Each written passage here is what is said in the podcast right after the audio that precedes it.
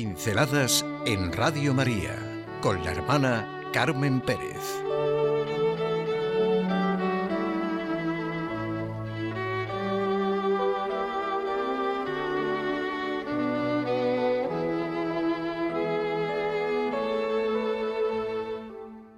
Dos hombres, Pedro y Pablo. Es una fiesta grande para los cristianos. Celebramos el Día del Papa, la fiesta de San Pedro y San Pablo.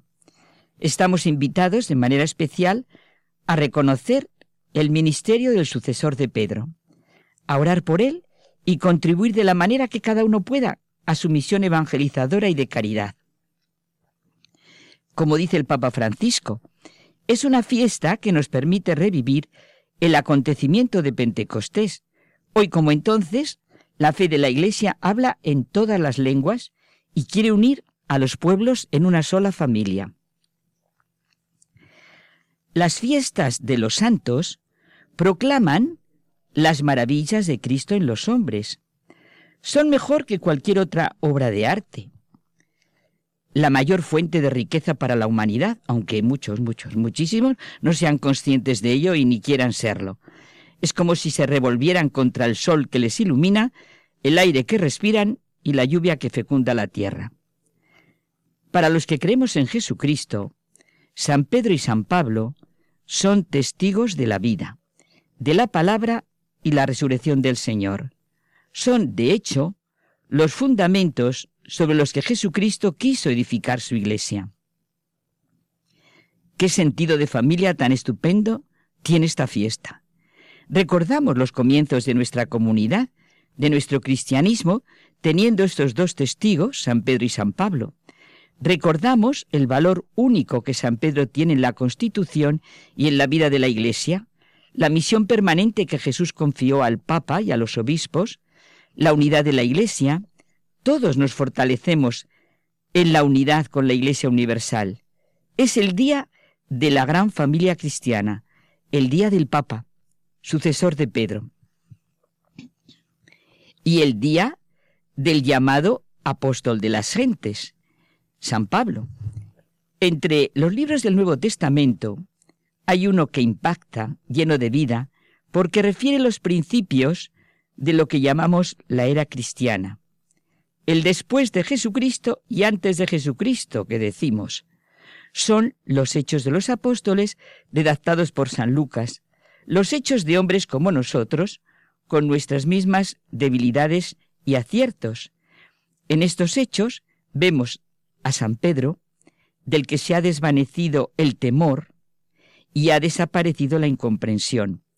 A Pablo en su encuentro con Cristo y con la naciente Iglesia, comprenden, conocen la verdad que hace libres, están dispuestos a hablar, a vivir, a dar testimonio, a luchar.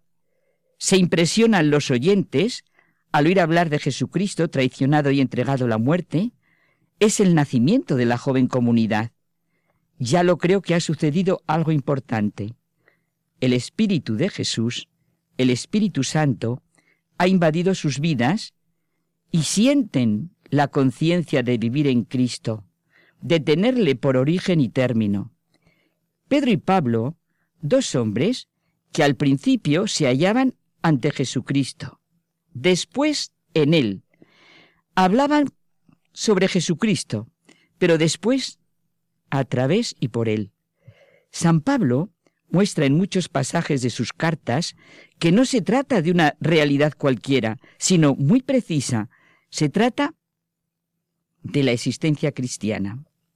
Mi vivir es Cristo. Ya no vivo yo, es Cristo quien vive en mí, Dios mío de mi vida. Y esto no es ni una frase hecha ni una exageración. San Pablo es el evangelista de esta existencia cristiana. Sí, evangelista, porque la conciencia tan profunda que tiene de la naturaleza, de la grandeza y también de la problemática de la existencia cristiana es evidente. Su respuesta última a toda pregunta es que Cristo vive en el cristiano. A un apóstol lo que le caracteriza de verdad es el encuentro con Jesucristo, que le confiere un sello indeleble y una misión. Pedro y Pablo son los enviados. No hablan de por sí y en su propio nombre, sino en el de Jesucristo. A última hora, lo importante es que están llenos de Jesucristo. El Señor es el contenido de su vida. No sé cómo celebramos la fiesta de San Pedro y San Pablo, pero lo que realmente importa es decidirnos como ellos, a pesar de que aunque nos parezca difícil y una exageración fuera de la realidad, el cristiano vive aceptando que Cristo lo sea todo. Ellos recibieron la fuerza del Espíritu como la recibimos nosotros. Ellos son hoy San Pedro y San Pablo porque se dejaron llenar del Espíritu de Cristo. Como en Pedro y en Pablo, Cristo vive en cada uno de nosotros su vida siempre de nuevo. Esto es la existencia cristiana. Nuestro crecimiento es el de la fe, la profundidad y sentido de responsabilidad de lo que implica nuestra existencia cristiana. San Pablo alude constantemente a la experiencia de lo que esto supone. El querer el bien está en mí, pero el hacerlo no. En efecto, no hago el bien que quiero, sino el mal que no quiero. Toda existencia cristiana es esta lucha.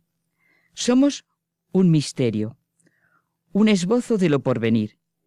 A pesar de nuestras experiencias, hemos de creer, como ellos, en nuestro renacimiento, en que Cristo vive en nosotros, en la gloria que se va preparando y que un día se manifestará como ya se ha manifestado en ellos.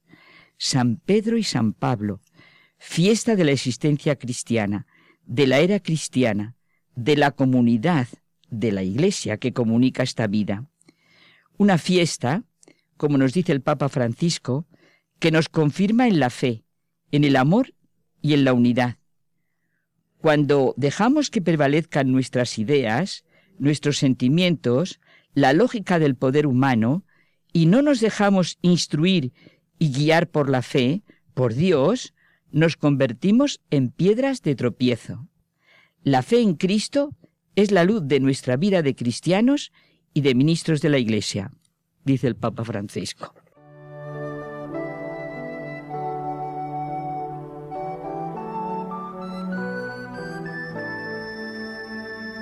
Pinceladas en Radio María con la hermana Carmen Pérez.